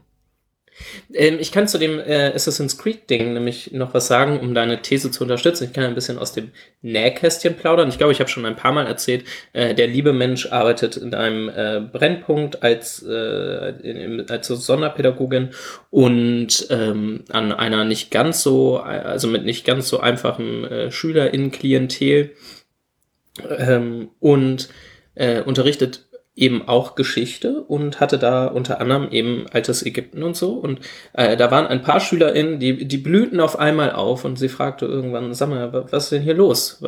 Woher wisst ihr denn schon? Also woher wisst ihr jetzt auf einmal zu diesem Thema, zum alten Ägypten so viel? Und ähm, die verbringen relativ viel ihrer Zeit eben auch vor der Playstation und eben auch mit Assassin's Creed und ähm, es hat seinen, ja, genau, also es bildet, äh, sehr erfolgreich. Und ich weiß auch, der liebe Mensch möchte irgendwie Zugriff auf eine Playstation und dieses Spiel kriegen, damit wir dieses Spiel spielen können. Ich habe leider keine Ja. Playstation. Also, Also das äh, mal so ein bisschen aus Erfahrungsempirie. Das, was Jennifer dazu Assassin's Creed erzählt, findet äh, sein, ja, seine, sein reales Abbild quasi. Ja. Hm. Und wie finden wir das jetzt alles? Naja, ich glaube, da nimmt etwas zu, was sonst schon wichtig ist, nämlich ähm, das kann erfolgreicher sein. Ja, und wir haben Studien, die zeigen, dass Blended Learning Szenarien mit solchen Serious Games wunderbar funktionieren. Wir haben Studien dazu, dass Menschen sich Sachen aus Spielen besser merken können, dass sie wirklich besser und zuverlässiger lernen.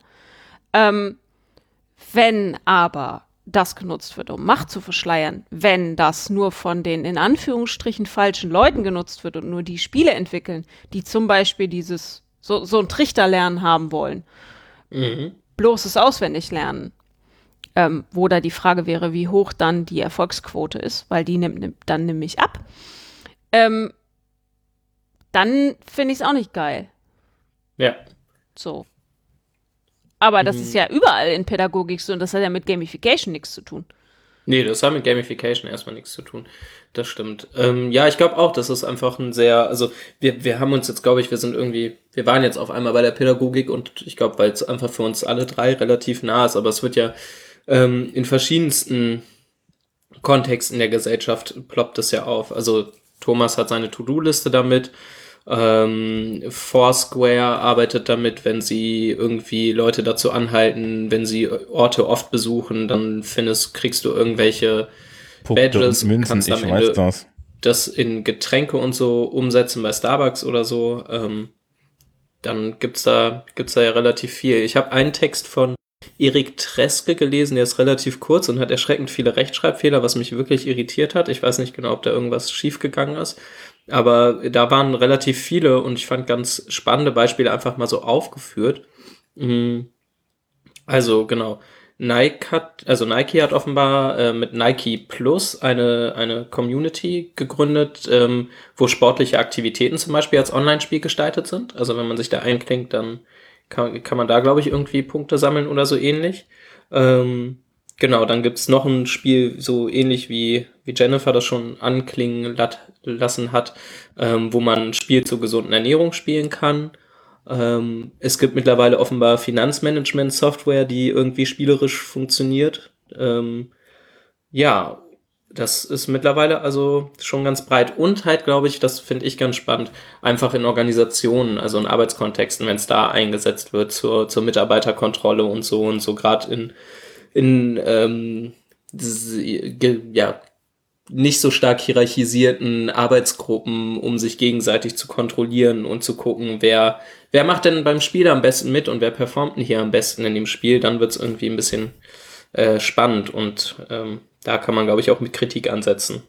Oder im Gesundheitsbereich, wenn nämlich Ja. sowas wie die Fitbit-Daten, was ja auch eine krasse Gamification von Sport und Ernährung ist, wenn die Krankenkasse dir Tarife anbietet, äh, Fitbit-Tarife, die niedriger sind, wenn du dich viel bewegst zum Beispiel. Mhm. Und ich finde zum Beispiel, ich, ich würde Schrittzähler als gamifizierten Prozess der Bewegungsermunterung bezeichnen, Ja. weil, also ich weiß nicht, was eure, also Christoph, trägst du ein Fitnessarmband? Nein.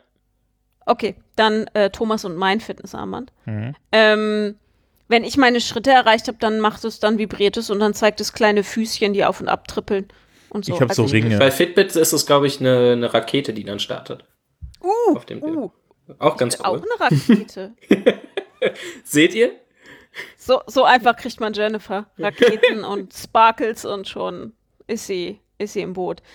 Also es gibt eine Rückmeldung und es gibt natürlich Challenges und, und äh, Belohnungen in Form von netten kleinen Nachrichten und so. Und wenn das natürlich an so eine basale Sache wie Gesundheitsvorsorge geknüpft ist oder an Krankenkassenkosten, das ist natürlich auch höchst kritisch zu bewerten. So. Ich habe neulich, ich fand ja bislang immer schon spannend, dass es eben Tarife gibt, wo das quasi, also wenn du deinen Fitnessarmband trägst, dann ist es günstiger. Okay, das war die erste Variante. Ich habe neulich gelesen, dass es den ersten Krankenkassenanbieter, ich weiß nicht, ob in Deutschland, der vermutlich in Deutschland, weil auf der Welt gibt es das bestimmt schon länger, äh, gibt, äh, wo du einen äh, Schrittzähler tragen musst, also wo du irgend so ein Fitnessarmband haben musst, um eben den Tarif benutzen zu können. Ähm, ich weiß nicht, ob ich das wiederfinde. Ähm, das fand ich auf jeden Fall relativ krass, weil das halt nochmal eine Verschiebung des Ganzen ist. Ähm, genau. Was mich mal interessieren würde, warum haben wir, ähm, also wir tun uns das ja in Anführungsstrichen durchaus freiwillig an. Das hatten wir ja schon in Ja, das, unserer wir Folge zur. Selbstoptimierung. Ja. Mhm. Ähm, ich nutze zum Beispiel keine To-Do-List. Also, nee, Moment, das stimmt gar nicht. Ich habe es bei meiner ausgestellt. Meine kann das nämlich auch. Die hat ein, ich nutze To-Doist und To-Doist hat ein sogenanntes Karma-Programm. Das finde ich auch äh, übelst benannt. Karma. Ähm, wenn man, Karma-Programm. ja, es ist Karma. Und wenn man äh, das aktiviert hat, dann äh, zählt es, wie viele Tasks du erledigt hast. Und dann gibt's auch Sparkles und Meldungen und Nachrichten. Und ähm, das ist so ein bisschen sich selbst antreiben. Es ist vor allen Und- Dingen, also ich finde ganz spannend, dass man, also das, ich weiß ja gar nicht, also doch, das funktioniert, glaube ich. Ich finde einfach immer wieder spannend, dass es oft, also man kann sich selbst überlisten und das ist schon interessant. Mm, naja, im Man Endeffekt, also wir sind vielleicht nicht triviale Maschinen, aber halt auch nicht so nicht trivial. Semi-triviale Maschinen, sagen wir so. Ja, Und es führt ja fort, was Thomas für dieses, ähm, mich, ist das so wie Minecraft, dass das, Nee, äh, das ist, ach nee, es ist eigentlich eher das, so. der Name erinnert halt daran. Nee, das, nee, nee, es ist inspiriert von Warcraft. Oh, von Warcraft, okay. Ja, das, was davor kam.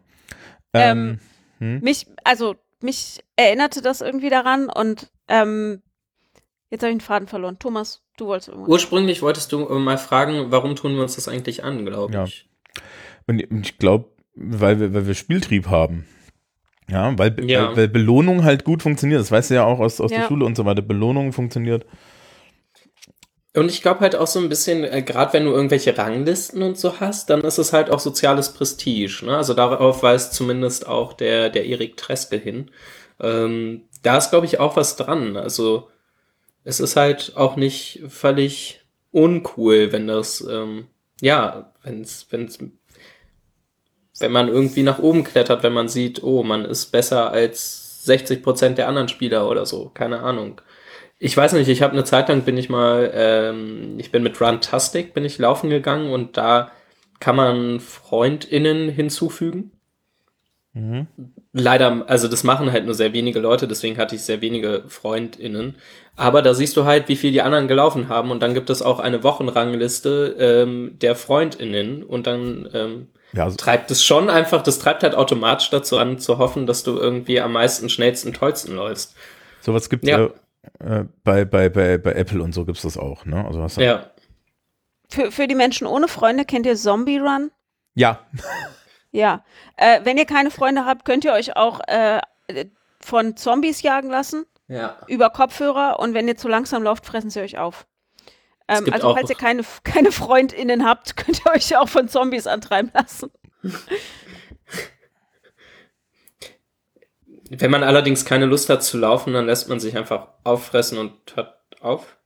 Das wäre ich, Team Noka, lieber von Zombies gefressen werden, als, ge als zu rennen. Mhm. Ja. Ähm, wo ich gerade noch dran gedacht habe, was ähm, mir auffällt, wir haben ja, ähm, wir haben ja ein großes, eine große Bandbreite an pädagogischen Möglichkeiten mit so Gruppen. Ist ja egal, ob Schule oder Uni oder weiß was ich was. Nehmen wir mal Mhm. jeden institutionalisierten Zwangskontext. Ähm, ich bin so ein Sternchen, ne? Ähm, ja. das macht glitzernd, das macht glänzend. Ja. Ähm, es ist ja nicht so, als ob durch den Gamification-Prozess die anderen Mechanismen außer Kraft gesetzt würden. So. Ist ja schön, wenn es Belohnungen gibt, aber im Hintergrund ist halt immer noch äh, unser Fehlersystem in den meisten Lernorganisationen. Also diese Mhm. Fehlervermeidungsstrategie, die in vielen Schulen und auch in vielen äh, Uniseminaren ganz krass gepflegt wird. Sag lieber nix, äh, bevor du Scheiße laberst. So. Und Gamification nimmt das ja nicht weg, sondern das schwebt dann so im Hintergrund rum. Und dieses Ranglistending, da fiel mir sofort ein, das ist natürlich eine ganz spezifische Form von Wettkampfgedanken und die ist gegendert.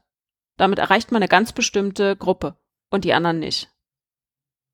So. Also ich habe das Gefühl, dass je nachdem, welche Spiele man entwickelt und da ist wieder dieses, ne, beteiligt dran, sonst machen es die anderen.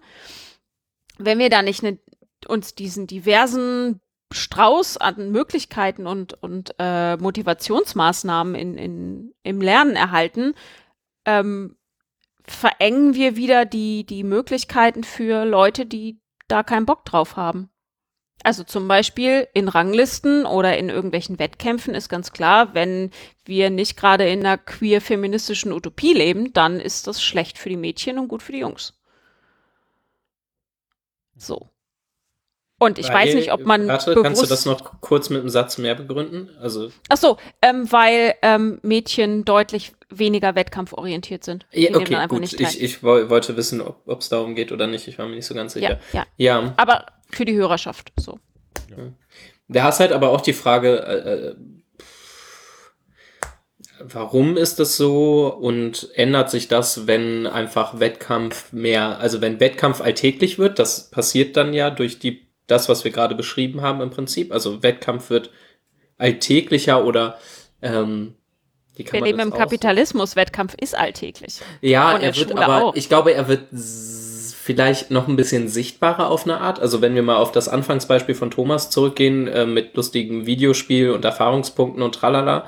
Ähm, Ja, wo- wobei Ich das weiß ja noch, nicht, ob- wobei das ja noch in, äh, dieses Spiel ist ja tatsächlich in Gruppen designt. ja, aber da wäre ich mir, also wüsste ich nicht, ob Mädchen da weniger springen als Jungen. Naja, der Und wenn ja, ob sich Notenspiegel das über die Zeit nicht ändert. Ja, ne, Naja, bisher ändert es sich nicht. Wir haben jetzt seit äh, 50 Jahren Forschung in dem Bereich Mhm. und bisher ist nichts passiert. Ja, gut. Und Notenspiegel ist auch Rangliste. Mhm. Also da fordert man das, die Änderung von Geschlechterstereotypen, damit sich in der Schule was ändert, aber das kann Schule halt nicht leisten erstmal. Mhm. Wenn die da sind, sind die da. Mhm. Vielleicht über die Zeit, aber nicht äh, darüber, dass Wettkampf normaler wird. Ist halt auch die Frage, ob das wünschenswert ist, ne? Also.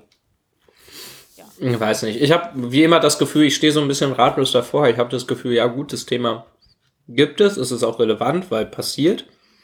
Und die Auswirkungen können irgendwie sehr positiv sein, wenn das freiwillig passiert, wenn man irgendwie sich selbst zu, zu was Besserem macht und, ne, und so nach vorne und man erreicht endlich seine Ziele und so, dann ist das ja alles ganz schön und toll. Und auf der anderen Seite denke ich so, na gut, wenn das irgendwie äh, zwanghaft quasi gegen dich eingesetzt wird und du kannst dich gar nicht so richtig dagegen wehren, kann vielleicht auch in manchen Kontexten einfach auch noch nicht reflektieren, wie zum Beispiel in der Schule, was da eigentlich genau passiert, ähm, dann ist das halt irgendwie massiv problematisch und kann halt irgendwie auch Grundrechte ähm, unterminieren, so wie in dem Fall von lustigen äh, ja, ähm, Versicherungsverträgen.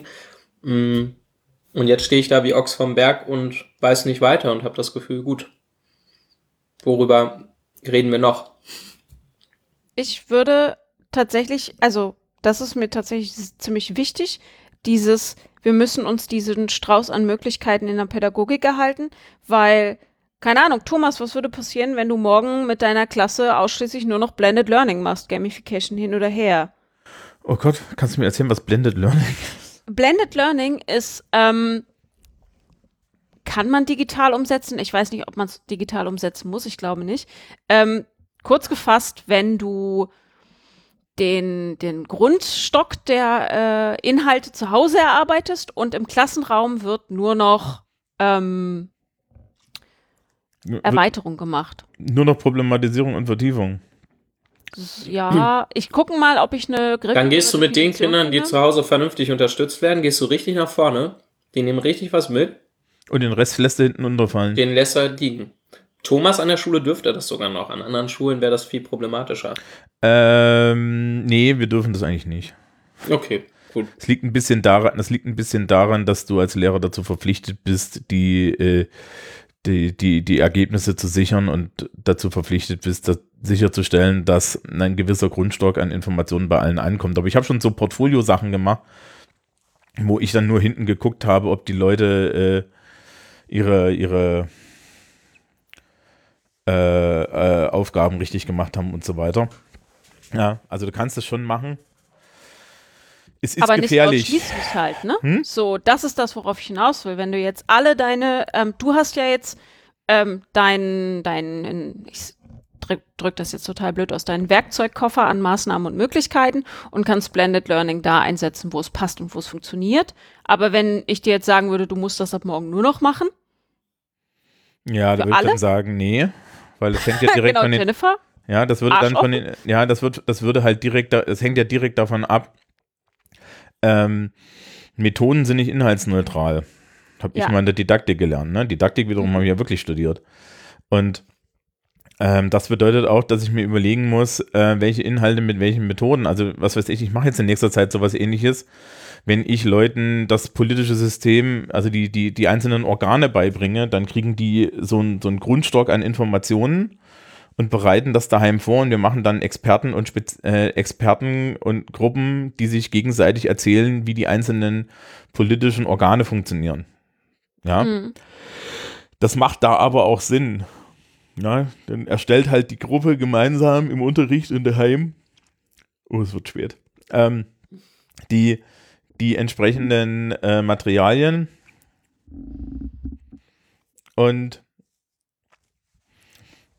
ähm, geht dann geht dann hin und geht dann geht dann hin und äh, äh, äh, und, und erzählt das dann halt in den, den, anderen, den anderen Gruppen so gegenseitig als Experte. Und das funktioniert halt relativ gut und spart mir irgendwie mh, hm, vier Wochen Unterricht.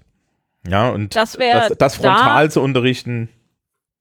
Ja, genau. Das wäre wahrscheinlich ein bisschen sehr trocken.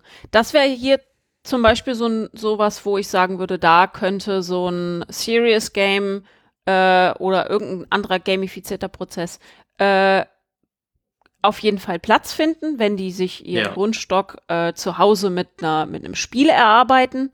Das kann ja alles Mögliche sein, von Quiz über äh, irgendwelche Walkthrough-Geschichten im, wirklich im Games-Sinne oder weiß was ich was. Äh, Milieu-Monopoly, ich habe keine Ahnung, ich äh, assoziiere frei. Und dann tragen sie das wieder mit rein. Und ja. da hat man dann wieder die Möglichkeit, äh, face-to-face auszugleichen, was am äh, Gamification-Prozess gehakt hat. Aber auch da wieder ist es, nutzt man die Bandbreite, die einem als Person zur Verfügung steht, die diesen Lernprozess begleitet. Würde ich behaupten. Also, wenn es gut läuft, wenn es gut läuft, wenn kein äh, Hammer- oder Türschwellenunterricht Hm, stattfindet, wie ich jetzt gelernt habe. ja. Wobei ich nicht weiß, also wenn man so ein, so ein Blended Learning Szenario hat, ob dann nicht, äh, ob man dann nicht sogar gezwungen ist, so ein bisschen äh, Türschwellenpädagogik zu machen, weil weiß ja nicht, was sie gelernt haben, bis, sie- bis sie reinkommen. Ja, nee, du bist ja. Also die Idee bei dem Blended Learning ist, dass der Lehrer natürlich die komplette Kontrolle über das Material hat. Ne? Natürlich. Äh, da eine meiner Lieblingsmethoden, da habe ich damals an der Uni und da habe ich auch im Referendariat, habe ich sie alle richtig, richtig, richtig, richtig gehasst für. Ist etwas, das hat sich nie durchgesetzt, es nennt sich WebQuest. Das war irgendwie so in den frühen 2000ern, als das Internet noch toll und in und, und so weiter war. Oh, das klingt fancy. Don't get me started. Ähm, Oh oh. Oh oh. Die Idee davon war relativ einfach. Die Idee ist, der Lehrer sucht Internetseiten und Informationen raus, schickt die Schüler dann auf diese Quest, sie sollen diese Informationen auf den Seiten zusammensuchen. Mhm. Ja. Also sprich, das Buch ist jetzt das Internet, aber die Seiten sind vorgegeben. Und sie sollen halt dann irgendwie die Informationen zusammenstellen und äh, die dann vortragen. Äh, äh, richtig fancy schmancy war das dann, dass man, dass die Schülerinnen und Schüler eine eigene Webseite bauen sollten, weil das Sinn macht oder so, keine Ahnung.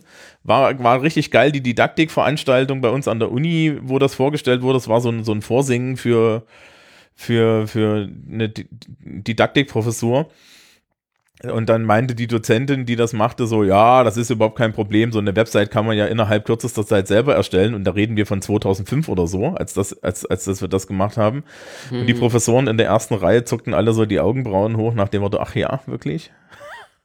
Und ich auch so, ach ja, ernsthaft, so HTML, das schreibt sich einfach mal so. Ja. Also ich war da echt ein bisschen verblüfft, wie, wie Burschikosi das da weggewischt hat. Äh, die, die Methode an sich geht mir halt tierisch auf den Kranz, weil äh, ich mich frage, warum ich eigentlich den Schülerinnen und Schülern etwas äh, vorgeben muss. Na, vor allem, du, du schneidest den wichtigsten Teil von so äh, Medienkompetenz-Kram ab, wenn du sie nicht mal selber googeln lässt, wenn die nicht Trial and Error beim Googlen erleben. Also wenn sie Recherche nicht lernen. Das wäre so der wichtigste und einfachste Punkt, den man an dem da genau ansetzen kann. Und den schneidest du mit der Methode halt ab. Ja, naja, also vor allen Dingen, also Medienkompetenz und so, ne, geht gar nicht. So, findet halt nicht statt, weil die Leute sollen sich ja nur an die Regeln halten. Das ist übrigens dasselbe. Wir haben jetzt, wir haben jetzt äh, eine neue Prüfungsform in Englisch. Äh, früher hat man ja Aufsätze geschrieben, jetzt schreibt man Aufsätze mit Materialbestützung. Was ist das denn? Das klingt wild. Naja, die Idee ist gewesen, die Schülerinnen und Schüler haben meistens keine Idee, wie sie richtige Argumente aufbauen. Also wenn du denen so, so, so Aufsätze gegeben hast, haben die immer aus ihrer Erfahrungswelt und dem lapidaren Stückchen Englischunterricht haben sie halt irgendwie immer versucht, eine Meinung herauszubauen, ja.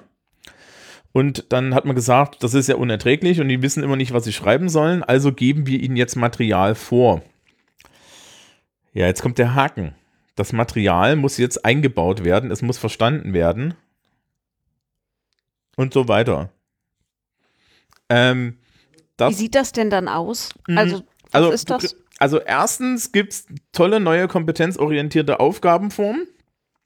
Zum Beispiel, ähm, das ist jetzt aus dem Englischbuch. Mm, Du bist an einer australischen Schule und äh, es geht um die Frage, was machst du nach der Schule? Und deine Lehrer haben eine Work Placement Week gemacht und das ja, und äh, möchten jetzt, dass du einen Artikel für die Schülerzeitung schreibst mit über, folgender Überschrift. Die Überschrift ist vorgegeben. Dazu kriegst du dann ein deutsches Material, weil keine Ahnung, warum die australische Schule deutsches Material hat. Äh, ein, Engl ein Bild zum Beispiel und, eine, äh, und einen englischen Zeitungsausschnitt. Die Informationen musst du alle rauslesen, verstehen und dann in einen argumentativen Aufsatz zu diesem Thema hineinbrokeln. Ist natürlich Das- total geil. Ungefähr so anregend wie die Textaufgaben im Matheunterricht. Ähm, noch, viel, Ja. noch viel, viel schlimmer. Das Problem ist jetzt, Früher haben die Leute labidare Scheiße hingeschrieben. Mhm. Ja, aus ihrer Welt und fertig ist. Mhm. Ähm, heute ähm, hast du zwei Sachen, die guten Schülerinnen und Schüler, die eigentlich geile Informa äh, in, eine geile Idee haben, was sie machen wollen, können das nicht mehr, weil die müssen ja das Material verwenden. Mhm. Ja, und kommen vielleicht mit dem Material gar nicht so gut zurecht. Die schlechten Schülerinnen und Schüler verstehen das Material nicht. Ja. Yeah. Menno. Menno. Ja. Ähm. Nee, also das ist, das ist, ist halt einfach frustrierend. Aber das ist jetzt erstmal keine Gamification, oder? In dem Sinn? Nee, das ist das Gegenteil. Genau, irgendwie ist es das Gegenteil, so den Spielaspekt. Ich finde, Nee, also gut, das ist. kann man kann man das so sagen, dass man, dass da der Spielaspekt, weil man kann ja durchaus, wenn man was eigenes, so einen eigenen Aufsatz mit eigener Themenfindung und so, äh, da irgendwie vielleicht was Spielerisches draus draus ziehen, aber das ist irgendwie irgendwie doch noch das D, D ja, also diese Kompe irgendwie. die, die, es, es gibt jetzt so eine neue Eine Kompetenzorientierung. Verstarrung auf eine Art. Ja, nein, es, Ja, gibt, es, genau. gibt, es gibt so eine Kompetenzorientierungswelle, die halt sagt, wir möchten jetzt wieder realistische Beispiele. Deswegen Schulen in Australien oder so, keine Ahnung. Das Problem ist, äh, dass ich mit, dieser, mit diesem Zeug habe, und ich habe da länglich schon bei Schulsprecher drüber gerantet und so, ähm, ist, dass es halt 100% fake ist. Ja? Also es hat halt keine reale Konsequenz. Und Gamification und Serious Games sind alle weitaus ehrlicher. Weil, steht draußen dran, ja, also es ist bei, auch bei Classcraft, ne, keiner der Schülerinnen und Schüler sitzt da da und sagt sich, oh, ich bin jetzt wirklich ein Elf, ja, wenn doch. genau, Doch. genau, aber diese, diese, diese, diese Aufgabenstellung, die ich euch da ge äh, jetzt ge genannt habe, die geht davon aus, dass du dich realistisch verhältst, ja, ähm, dass du jetzt auf einmal dich in die Situation hineintust. Mhm. Und das ist, das ist ähm, äh, äh, natürlich totaler Käse, ja, weil die Leute sind halt nicht in der Situation. Also ich schlage mein Fachabitur hier in Bamberg auf und da steht dann drin, stellen Sie sich vor, Sie sind irgendwie an einer, an, in, in einem Waisenhaus in Südafrika oder was. Was soll denn der Scheiß, ja?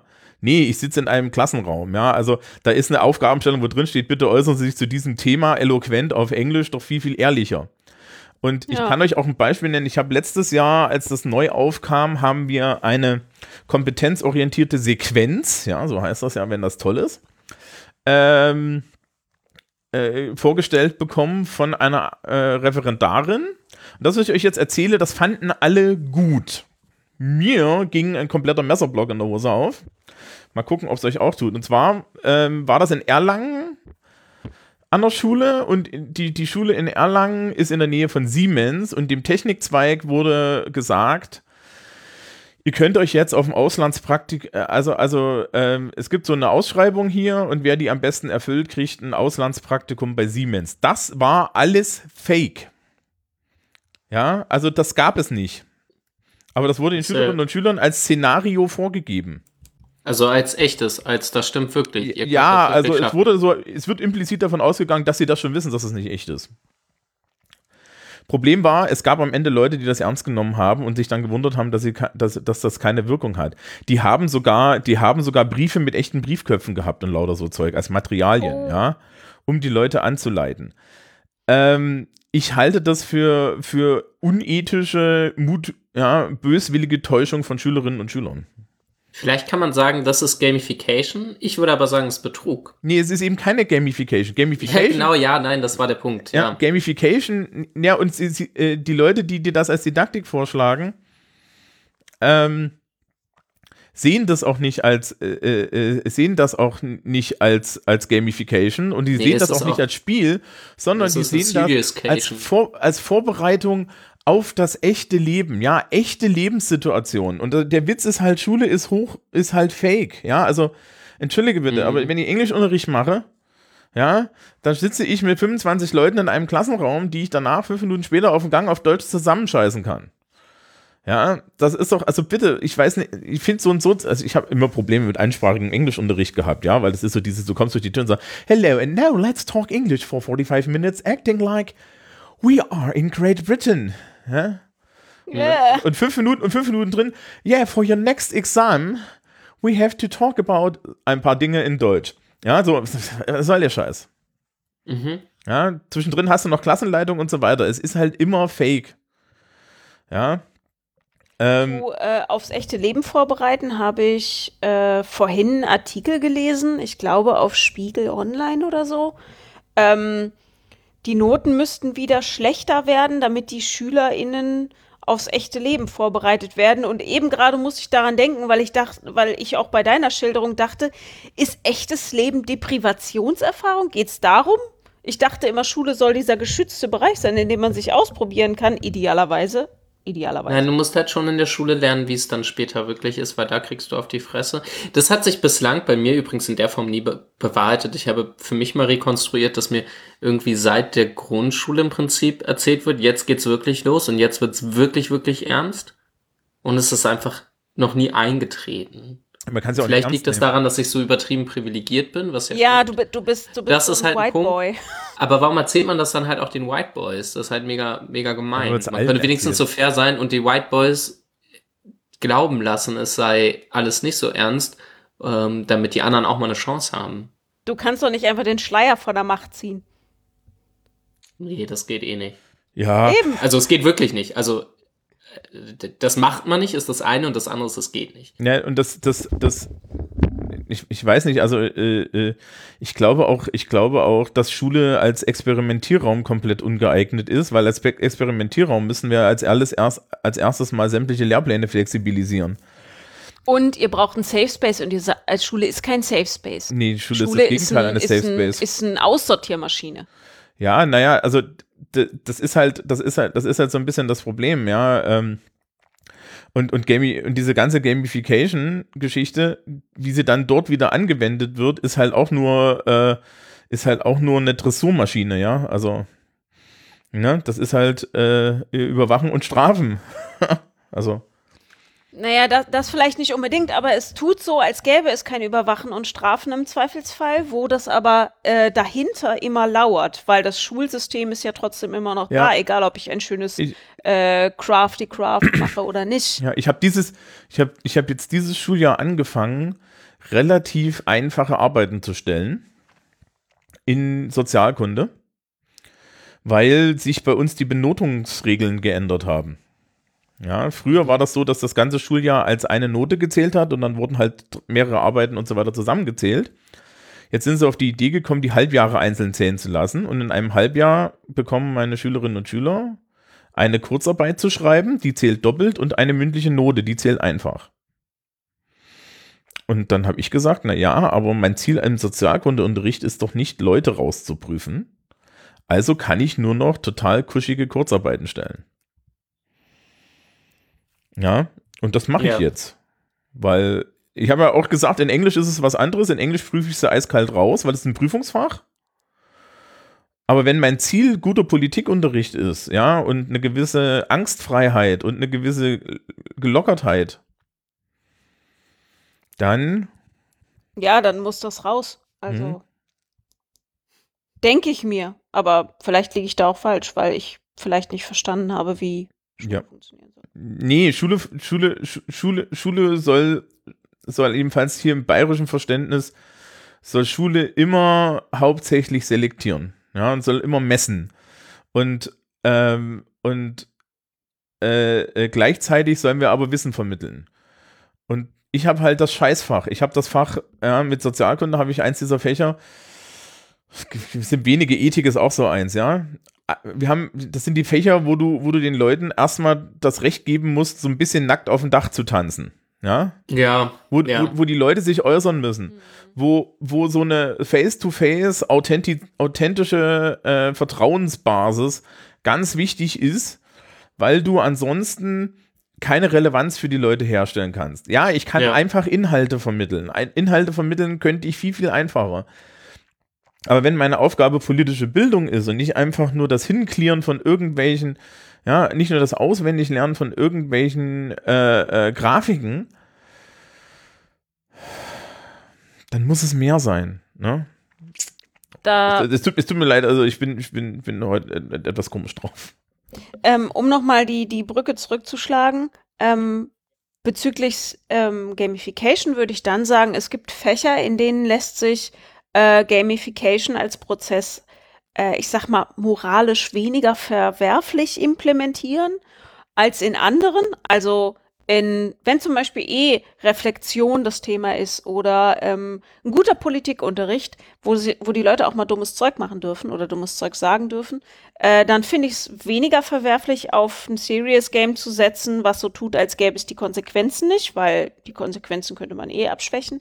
Hingegen bei solchen Sachen wie, nehmen wir Mathe, äh, ein Serious Game im Matheunterricht, wo äh, die Belohnung, wo so getan wird, als gäbe es eine Belohnung, aber eigentlich ist im Hintergrund die Strafe. Da fände ich es schwieriger, das moralisch einwandfrei umzusetzen. Und das zeigt auch wieder ganz klar, wenn man sich bewusst macht, was für Auswirkungen das hat, wenn man so ein Spiel designt und wenn man das einsetzt und in einem System Schule, ähm, dann kann man solche Sachen, glaube ich, gut entwickeln und einsetzen. Aber ich glaube, der Organisationskontext und Freiwilligkeit, ja oder nein, ist super wichtig. Ich habe gerade so drüber nachgedacht. Mhm. Und ich glaube, was für mich irgendwie sich ein bisschen rauskristallisiert ist, gerade in der Schule würde ich denken, ähm, Serious Games ähm, als, als ähm, ja, als Form von Gamification vielleicht, halte ich, glaube ich, dann für eine, oder scheint mir eine sinnvolle Ergänzung sein zu können, wenn sie eben freiwillig als ähm, erweitertes Lernangebot zur Verfügung gestellt werden. Also wenn man mhm. sagt, hier Geschichte, wenn ihr übrigens über, also wenn ihr Lust habt, euch damit zu beschäftigen und vielleicht auch ein bisschen irgendwie mit ein bisschen mehr Spaß als dumpfe Hausaufgaben, es gibt da dieses Spiel, Assassin's Creed, bla bla bla, und übrigens, äh, in der Mensa haben wir oder im Aufenthaltsraum nach, für den Nachmittagsbereich haben wir jetzt zwei Fernseher mit Playstations aufgespielt. Ihr könnt das spielen oder so. Ähm, dann finde ich es ganz cool. Immer dann, wenn es ein Zwang, also wenn ich aber wiederum sagen würde, ihr müsst alle zu Hause eine Stunde das spielen äh, und davon ja. Video einreichen, da würde ich sagen, ähm, Nee, äh, das, das, ist irgendwie nicht der richtige Ansatz. Ja, also ich glaube, Gamification scheint mir dann zu gefallen, wenn man gerade den Aspekt der Freiwilligkeit nicht rausnimmt. Und das ist dann in Form von Selbstoptimierung. Da würde ich sagen, okay, da stößt es mir nicht auf. Ähm, als erweitertes Lernangebot meinetwegen auch cool. Ähm, sobald das ähm, Zwang ist von außen, ist es halt genauso cool beziehungsweise uncool wie andere Formen von Zwang. Nur kommt es halt und damit sind wir dann wieder beim Erklärungsspruch vom Anfang, er kommt zu einem anderen Anstrich daher. Also dann ist es halt irgendwie, ja, äh, Konditionierung mit Zuckerguss und das ähm, mhm. mhm. ist halt die Frage, wie, wie geil das ist. Ich weiß nicht, könnt ihr euch ähm, Formen vorstellen, wie das zum Beispiel in Lohnarbeitskontexten umgesetzt wird? Also ich habe ja, eben von irgendwie Beispielen gelesen, dass das eben gerade in in so lustigen, wo so, ne, flache Hierarchien, Leute arbeiten in coolen Teams und dann sammelst du halt auch irgendwie Erfahrungspunkte und Leistungspunkte und tralala. Ich weiß nicht, könnt ihr euch Kontexte vorstellen, wie das in Lohnarbeit so umgesetzt werden kann, dass man nicht äh, ja, sich sofort verschluckt und denkt, oh Gott, oh Gott, was passiert denn hier? Ähm, naja, also eine Möglichkeit ist halt zum Beispiel, ähm, das, das über Habitica oder sowas zu machen. Ja, ähm, ich habe bei, bei Habitica kannst du so Gruppen machen. Und die Gruppen haben dann so Quests. Man, man, kann, man kann dann Monster besiegen gemeinsam und kriegt da auch mhm. Zeug für. Das Lustige ist, ich habe eine Gruppe mit Schülerinnen und Schülern. Und die erste Frage, die ich immer zu hören kriege, ist, können Sie sehen, was meine To-Dos sind? Und ich so, nein, das kann ich nicht sehen. Sondern am Ende des Tages wird immer nur abgerechnet, wie viel Schaden machst du dem Monster, wie viel Schaden bekommst du. Mhm. Ja, wie viel Schaden bekommst du, hängt davon ab, wie viel Zeug du nicht erledigt hast.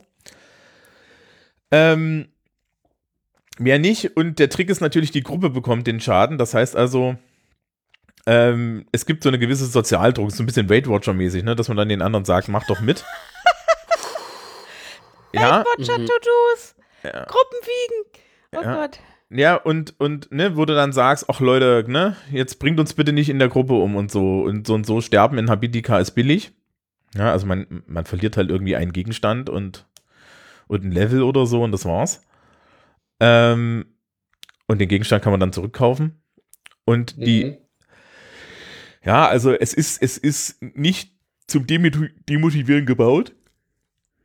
Das kannst du machen. Das Problem ist halt, wenn äh, Schule, so, solche Einrichtungen wie Schulen und solche Einrichtungen wie auch Beruf, diese, diese, die, die Serious Games von oben den Leuten aufdrücken, entsteht sofort die Begehrlichkeit für die Lehrer, Manager, sonst was Typis, ähm, das Spiel komplett zu kontrollieren. Ja, das ist halt eine Ja? Art Also es eben nicht, es eben nicht laufen zu lassen, sondern es als Kontrollmedium zu verwenden. Und das funktioniert eben nicht. Ne? Also das ist auch das, Doch, was ich glaube, es funktiuniert sehr gut als Kontrollmedium. ja, ja, Ja. Nur ethisch verwerflich. Ja, genau. Ja, ist also- scheiße, aber es funktioniert hervorragend. ähm, der, äh, äh, naja, es funktioniert so lange, bis die Leute es mitkriegen, ne? Aber und dann, Nee, die kriegen es mit Nee. und machen es trotzdem. ja. ja, das ist vielleicht. Ist, Man stelle sich vor, die eigene Leistung, also der, der eigene Lohn hänge zumindest, hinge zumindest zum Teil davon ab, wie gut man in so einem lustigen Spiel performt. Ja. Die, die Leute werden mitmachen. Du Ja, hast ja auch keine Und- Wahl. Und selbst Also- wenn nicht, also ähm, oh, ich werde zu renitent dafür. ich fände es tatsächlich ehrlicher, wenn man sagen würde, ähm, also was das ja ist, äh, dieses Teamgefühl, ich finde das gerade in Organisationen extrem, also in, in Lohnerwerbsorganisationen total Mhm. schlimm, zu sagen, hier, wir sind das Team, wir performen gemeinsam, bla bla bla, und die Unternehmensgewinne gehen nicht an die Leute. Also von daher, das ist so eine verlogene Nummer, aber natürlich machen alle mit, weil wir leben im Spätkapitalismus Erwerbsdruck. Also als ob man sich's aussuchen könnte, ob man Lohn arbeitet oder nicht. So ein Blödsinn. Äh, da finde ich es ehrlicher, wie es zum Beispiel große, so, so große Autokonzerne machen. Äh, wir mach, wenn wir über X Gewinn machen, bekommt ihr Dividende und die ist dann so und so viel Prozent hoch. Ja. Da muss man einfach sagen, das ist soweit fair, ja, ja. So, ähm, und das ist so ein Momentum, das hat vielleicht Schule nicht unbedingt. Ähm, aber da sind wieder andere Sachen am Laufen und dieses Kontrollding gefällt mir natürlich auch nicht. Der einzige Ich meine- Anwendungsfall, der mir eingefallen ist, ist äh, Weiterbildung in, in Lohnarbeit. Da kann ich mich mit Gamification und Serious Games und so durchaus anfreunden, weil, wie auch bei Schule, wenn in meinem idealen Lernuniversum hätte ich ein, ein Lerngegenstand, äh, irgendein, denkt euch Ja. einen aus, und dann kann ich wählen, guck mal, du kannst das lesen in einem Buch. Äh, hier hast du einen Podcast dazu oder ein YouTube-Video. Du kannst aber auch das Spiel spielen. So ist egal am Ende, wie du zu deinem Zertifikat kommst, aber die Inhalte kannst du dir auf x verschiedene Weisen zu Gemüte führen. Und für die ganz retro eingestellten hätten wir auch noch Frontalunterricht. Kannst auch ein Seminar mit Kaffee, aber Kaffee gibt's immer. So. Ka Ähm, Kaffee da ist immer mit drin. okay. Da, da darf man Ja. nicht, da, darf man- da darf man Da darf, Ja, da das darf ich- nicht gekürzt werden. Das finde ich ganz cool. Was ich mir gerade vorstelle, ähm, so, wo wir gerade hier bei der Autoindustrie waren, was ich mich frage, da weiß ich nicht, wie es wie es ankommen würde. Das wäre was, das könnte man in so coolen, ich äh, bin ja durch die Uni ein bisschen ähm, bei uns am Lehrstuhl wird relativ viel in der Automobilindustrie in so sehr modernen Automobilwerken geforscht, wo so Industrie 4.0, Digitalisierungskram und so frühzeitig umgesetzt wird. Und da habe ich so ein bisschen Einblick ähm, und bin da ein bisschen involviert mittlerweile. Ähm, da können die MitarbeiterInnen auch selbst dann teilweise mitentscheiden, was implementiert wird und so weiter. Also ganz modern und tolle Arbeitsbedingungen und blablabla. Mm, Wenn ich mir vorstelle, die haben ja immer so Normwerte, die die erreichen müssen. Ne? Also gerade da am, am Band, das sind ja mittlerweile keine klassischen Fließbänder mehr, aber eben wenn die da im Team sind und an ihrer Station. Ähm, und häufig gibt's oder gab es zumindest früher, gab es irgendwelche Lampen und dann musst du deinen Sollwert erfüllen. Ähm, wenn ich mir vorstelle, das irgendwie in Spielform, da weiß ich nicht genau, da könnte ich mir vorstellen, könnte es ein bisschen netter werden, ohne dass ich an, also ohne dass da weiterer Druck ausgeübt wird. Aber ob das am Ende irgendwie toller ist, weiß ich auch nicht. Da ist mir gerade zumindest noch eingefallen, da bin ich irgendwie ethisch noch am Hadern, ob ich das so schlimm finde oder nicht. Oh, ich habe ich hab ein Praxisbeispiel aus äh, unintendierter Gamification. Ähm, Mhm. Ich habe ja in meinem Leben schon sehr viele seltsame und teilweise auch nicht so coole Jobs machen müssen oder gemacht. Ja. Und unter anderem habe ich mal in einer Lagerlogistik gearbeitet, über eine Mhm. Zeitarbeitsfirma. In so einem traditionellen, was heißt traditionellen, mittlerweile ist es tra äh, traditionell, da gibt es deutlich modernere Sachen, äh, Pick-and-Light-Systeme. Das heißt, du hast so große Industrieregale und ein Laufband, äh, so, so ein Band, was drumrum fährt mit einem Karton. Und das System weiß, was in den Karton muss. Und dann leuchten an den Kisten in den Regalen Lämpchen auf. Mhm. Und das Ganze ist unterteilt in, mei meistens hast du eine Regalwand, manchmal auch zwei. Und während ich da gearbeitet habe, schon am ersten Tag, äh, gab es so ein, von denen, die schon länger da waren, hier übrigens, wir machen so ein kleines Spiel. Ähm, wer, ähm, wer am schnellsten ist, irgendwas gab's. Ich glaube, ein Schokoriegel oder so. Also unter Ja. den Leuten, unterm Team. Äh, und dann hast du den ganzen Tag dir den Arsch abgearbeitet und hast dir, äh, da, da war nicht irgendeine vorgesetzte Person involviert, sondern du hast halt möglichst schnell versucht, auf dieses Lampending zu äh, reagieren. In deinem Abschnitt, um schneller zu sein als dein Abschnittskollege davor. Und ähm, der, die konnten in die Systeme reingucken, also der, der, ähm, die Leute, die schon länger da waren, dann konntest du gucken, welcher Abschnitt durchschnittlich pro äh, Pick am kürzesten braucht. Und die Person hat dann den Schokoriegel gekriegt und so. Äh, Geil. ja, das war von niemandem so angedacht. Ist natürlich fürs Unternehmen super, wenn alle versuchen, so schnell wie möglich zu picken. Äh, und da war auch niemand von der Führungsetage involviert. Das hat sich als Sport, es ist eine sehr langweilige Aufgabe, die sehr anstrengend ist. Mhm. Und ich glaube, man findet dann Wege, den Alltag erträglich zu machen, unter anderem über, ich will diesen Schokoriegel gewinnen heute Abend. We- Wenn Wenigstens das, ne? bin. Ja, genau. Und Hm. mir hat Spaß gemacht. Tatsächlich. Ja, ist ja, also, ja. Okay, aber das ist natürlich der Aspekt von Freiwilligkeit, ne? Der, den finde Genau. ich, wie gesagt, relativ wichtig. Der gehört ja zum, zum Spiel an sich einfach genuin dazu. Ähm, solange es klare Regeln gibt, das gehört auch zum Spiel dazu. Ja. Ja. Hm. Ja, das finde ich einen ganz spannenden Aspekt. Also wenn sich das quasi einfach aus der Gruppe selbst heraus entwickelt und eben nicht hierarchisch angeordnet ist, finde ich gut, glaube ich. Es konnte auch nicht mehr rekonstruiert werden, wie das entstanden ist, weil in so einer Logistik, in so einer Lagerhalle ist natürlich die Fluktuation hoch. Und alle, die da waren, sagten, dass es das schon gab, als sie angefangen haben. Hm, Das ist wie diese Affenexperimente, wo man irgendwie den ersten drei Affen irgendwas beibringt und dann nimmt man die nach und nach alle weg und am Ende machen trotzdem immer noch das, was den ersten beigebracht wurde. Irgendwelche Ja, Regeln, genau. so wie du darfst nicht auf den Baum klettern und niemand weiß, warum man nicht auf den Baum klettern darf. Genau. Ähm, was wollte ich gerade fragen? Wie war, wie war das Gefühl von deinem, so, also wie war das, also äh, meinst du, du hättest dich ernsthaft dagegen verwehren können und sagen können, ich mache nicht mit, ohne dass massiver Sozialdruck entstanden wäre oder soziale Ächtung?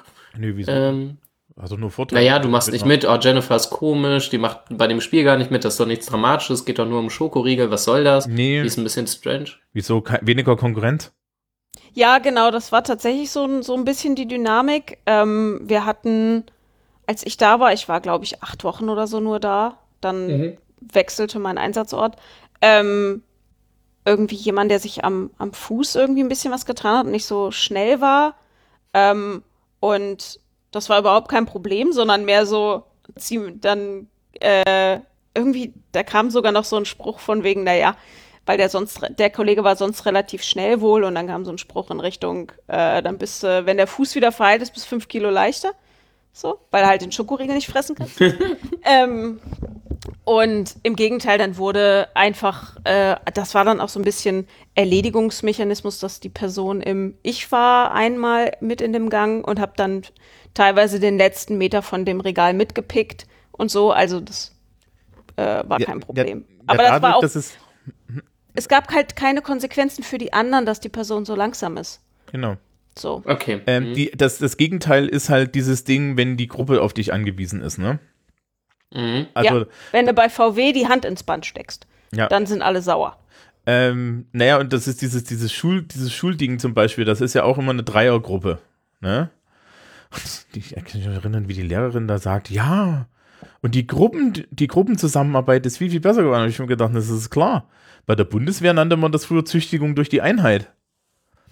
Ja? Ja? Was machst du denn? Was, was, was machst du denn, wenn du in der Gruppe mit, mit, mit, mit Jean Pascal landest, der, der schlicht und ergreifend jetzt hier nicht gut rechnen kann? Ja, natürlich bearbeitest du den und der lernt mehr, ja, und da hast du ein reines Selbstinteresse dran, dass das für, für Jean Pascal vielleicht nicht so angeme angemessen ist. Hm? Das ist wie in allen Gruppenarbeiten in Uni und Schule. Mhm. Äh, ist immer scheiße. Also, Ja. Ja, ich erinnere mich an viel, viel Arbeit, die man alleine macht. damit es noch was wird, weil die eigene Note dranhängt, dass die anderen ihren Arsch hochkriegen, die vielleicht nicht so motiviert sind oder aus anderen Gründen nicht wollen oder können. Ja. So. So. Also ich, Eine ich mittelmäßig sagen, euphorische Folge bis hierhin, ja. wenigstens nicht so pessimistisch wie die davor. Ja, naja, also, also Ähm, wir haben ja festgestellt, man, man, kann, man, kann das, man kann das fürs Gute benutzen. Wie, wie, wie, wie, wie, mit, wie mit allen Dingen. Eben, ja. Ich glaube aber tatsächlich, und das ist, das ist nochmal so ein Punkt, also ich würde es als eine Methode von vielen begreifen, aber ähm, in einer digitalisierten Gesellschaft, wo solche Sachen, das Beherrschen von diesen digitalen Welten und digitalen Mechanismen immer wichtiger wird, auch in der Lohnarbeit ähm, und äh, vor allem auch im täglichen Miteinander, fände ich es irgendwie doof, wenn wir das nicht nutzen, wenn wir nicht eine Methode, die äh, irgendwie den Umgang, den, den Vertrautheit mit dem Umgang dieser Sachen schafft, halt nicht gar nicht benutzen, weil es ist der Teufel. So, das Ja. fände ich ziemlich dämlich, da diese Chance Ja, verstreichen. gar nicht mal so clever, ne? Ja. Es muss ja nicht unbedingt sein, also, äh, keine Ahnung, die meisten und besten DrohnenpilotInnen der Welt waren, waren vor ihrer Karriere bei der jeweiligen Streitkraft einfach nur sehr, sehr gute ZockerInnen. Und muss ja nicht unbedingt gleich Militär sein, aber wir haben sicherlich noch sehr viele andere Anwendungsbereiche, wo wir diese Fähigkeiten gebrauchen können. Ja. Und, Und das ist dann wichtig. und generell, ich glaube, wenn man. Wenn es, wenn, wenn die Leute die Wahl haben und sich das Spiel selber aussuchen, ne, das ist wie mit mir und Habitica. Ich will das machen. Mir macht das Spaß. Ja? Ähm, ich habe jederzeit übrigens noch Zugang zu einem komplett spaßbefreiten To-Do-Listen-Programm. Ja, aber da kriege ich keinen sternenklaren Wolf für meinen Charakter. Ja, wenn du, solange du, solange du weißt, dass es keine Bedeutung hat und du die Bedeutung selber zuweisen kannst, ist es, glaube ich, okay. Und dann weiß ich nicht, das ist vielleicht auch der Grund, warum ich mit diesem Schulzeug so, so, so auf Kriegsfuß stehe, weil ähm, da halt nur eine Knute dahinter ist, ja, und es ist, es ist so furchtbar Mhm. unehrlich. Ja, Notendruck ist wenigstens ehrlich. Er ist nicht nett, er ist jetzt, ne, aber es ist ehrlich. Mhm. Ja. Ja, und Ja. zu sagen, sie kriegen für folgende Leistung in folgender Kriterium, kriegen sie, das ist okay. Ja, aber für die Leute zu sagen, für die Leute zu sagen, ja, weil ihr euch gut verhalten habt, gibt es jetzt hier ein paar Brownie-Punkte. Ja, Mm, Brownies. Oh, ich habe Hunger. ja. ja. Ka- Kann man noch was? Eine Aufgabe müssen wir finden. Irgendwo was, wofür es fünf soziologische Kaffeekränzchenpunkte gibt, wenn für die Gut, bessere Einreichung oder hab. so. Ja. Ja. Er Erklärbärpunkte. Hm. Ich bin bedient. Ich lehne mich zurück. Na gut, soll ich mal Aufgabe? Ah, jo. Okay. Ähm, Aufgabe. Die. Wie, wie wäre es damit? Ähm, schaut euch in eurer Welt um und überlegt euch mal, wie viele Spiele ihr eigentlich spielt mit eurer Realität. Ja. Also, also gerade gerade so Serious Games. Und wie viele mit euch gespielt werden. Und dann, dann dürft ihr gerne darüber reflektieren, liebe Hörerschaft, mit wie viel Freiheit ihr das macht. Ja. Und mein Tipp ist, aus Spielen, die unfrei sind, sich zurückzuziehen, wenn man es kann. Ja. Ja, Ansonsten weiß ich nicht. Wir sollten mehr spielen und wir sollten weniger Serious Games spielen, glaube ich. Ja. Weil, weiß ich nicht. 2019 hat jetzt gerade erst angefangen. 2018 wurde dann ja äh, hinterher so als Katastrophenjahr tituliert. Ich sehe das gar nicht so. Ja, es geht uns immer noch allen richtig schön gut. Atomkrieg hatten wir auch nicht. Mir fallen tausend Szenarien ein, die schlimmer sind. Hm, Hm. vielleicht, vielleicht Je. weiß Ich will nicht. mehr Serious Games spielen. Ja, Weil- Serious Games können äh, schon cool sein, ja. Ja, genau, weil sie einfach cool sein können und weil sie Sachen, die. Ist ein bisschen wie dein äh, Habitica. ja, das ist ja auch ein Etwas, Serious was Game. eh gemacht, genau, irgendwas, was eh gemacht werden muss oder eh, was ich eh lernen will, noch angenehmer verpacken. So. So. so. Insofern das geht. Manchmal gibt es ja auch einfach kein Serious Game für den Anwendungsbereich, weil es noch keiner gemacht hat. Ich glaube, für meine Doktorarbeit gibt es kein Serious Game. Vielleicht muss ich auch mal mit diesem Habitica anfangen, dann schreibe ich mehr, weil ich das Monster töten will oder so. Das ich kann dich gerne einladen. Ich weiß nicht, ob das bei mir funktioniert, aber vielleicht muss ich Ja, das mal ausprobieren. muss- Wenn man ich ganz muss es echt- verzweifelt bin. Man muss es, man muss es echt probieren. Das gilt, gilt ja bei vielen solchen Dingen immer. Ja, äh, weiß ich nicht. Ich finde, Na, das- das ist doch schon mal was. ja, Ja, ich finde dann auch. schauen wir mal, ne? Was 2019 uns so bringt. Wir sehen uns wieder. Dann im Februar mit der nächsten Folge. Und wünschen euch allen noch einen schönen Abend. Macht's gut, ihr Lieben. Oder einen schönen Morgen oder einen schönen Wochenstart, wann auch immer Ja. ihr uns hört. Tschüss. Genau. Tschüss.